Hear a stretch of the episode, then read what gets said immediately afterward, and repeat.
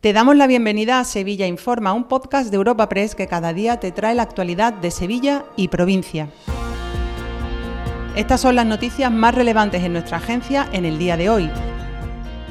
Comenzamos un nuevo episodio de Sevilla Informa este viernes 9 de febrero. La jornada está marcada por las inclemencias meteorológicas de la borrasca Carlota. Ha llovido con intensidad y las fuertes rachas de viento han castigado a Sevilla y a su área metropolitana. La tempestad ha sido tal que el Ayuntamiento hispalense ha activado el nivel 1 de su plan de emergencias. Y es que no han sido pocas las incidencias. La estación de metro de Amate, por ejemplo, ha estado cerrada más de media hora. El agua ha inundado además no pocas vías, como en Sevilla Este, y pesan varios accidentes de tráfico. En San Juan, igualmente, un vial de acceso a la autovía de Coria ha quedado totalmente inundado. Además, una mujer ha sido rescatada tras quedar atrapada en un local anegado. Y pese al agua, un total de 13 personas han resultado intoxicadas por humo en dos incendios de vivienda en Sevilla Capital y dos hermanas. Ha sido durante la noche. Dos de los afectados, además, son menores de edad. Lo cuenta Elena Trigo, portavoz del 112 en Andalucía. El segundo incendio ha tenido lugar sobre las 5 de esta madrugada, cuando varios testigos han llamado al 112 para alertar de un fuego en un piso de la calle Pino, en Sevilla capital. En este caso, también algunas personas se encontraban atrapadas en sus viviendas. El centro coordinador del 112 ha activado al 061 a los bomberos de Sevilla, Policía Nacional y Policía Local. Los sanitarios han confirmado que seis personas, cuatro adultos y dos menores, han resultado, han resultado afectadas por inhalación de humo en este incendio.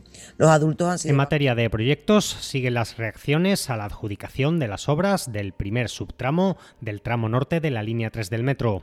Es la primera contratación desde que hace un año comenzasen los trabajos del ramal técnico. La Asociación Sevilla Quiere Metro ha aplaudido este nuevo paso hacia adelante. Sin embargo, ha recordado la necesidad de culminar la revisión y adaptación de los anteproyectos del tramo sur de esta línea 3 y es que hace ya más de dos años que comenzaron los sondeos para este segundo tramo de la línea 3 del metro. Escuchamos a Manuel Alejandro Moreno, presidente de Sevilla Quiere Metro. Sin duda es un buen paso para seguir avanzando, pero en Sevilla Quiere Metro también quedamos a la espera de la pronta adjudicación del subtramo 2 que discurre entre los mares y San Lázaro y también la licitación del subtramo 3, prevista en un mes, como ha anunciado la consejera esta mañana, y que discurrirá por la calle Doctor Fedriani hasta el Parlamento de Andalucía, justo antes de la ronda.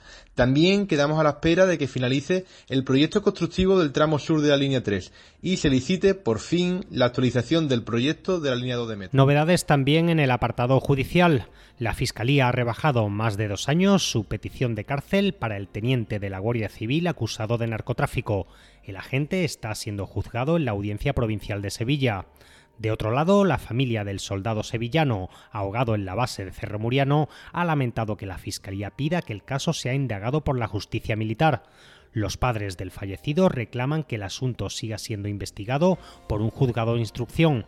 Luis Romero es el abogado de la familia del soldado Carlos León. Todo tipo de argumentos, ¿eh? como el que constituyamos, constituyan los hechos presuntamente un delito de homicidio doloso por omisión y por dolo eventual y nos basamos en más de 40 declaraciones que se han tomado por la Guardia Civil y no solamente eso, ya van más de 800 folios de intrusión de sumario por esa eh, investigación tan prolija y brillante que está haciendo la Guardia Civil y no solamente se trata de declaraciones testificales. Dos apuntes antes del cierre. La Guardia Civil ha desmantelado una red criminal dedicada a robos en vivienda y siguen los cortes de tráfico por las protestas de los agricultores. Te recordamos que puedes suscribirte y descubrir el resto de episodios de este podcast en nuestra web entrando en europapress.es barra podcast o a través de las principales plataformas de podcasting.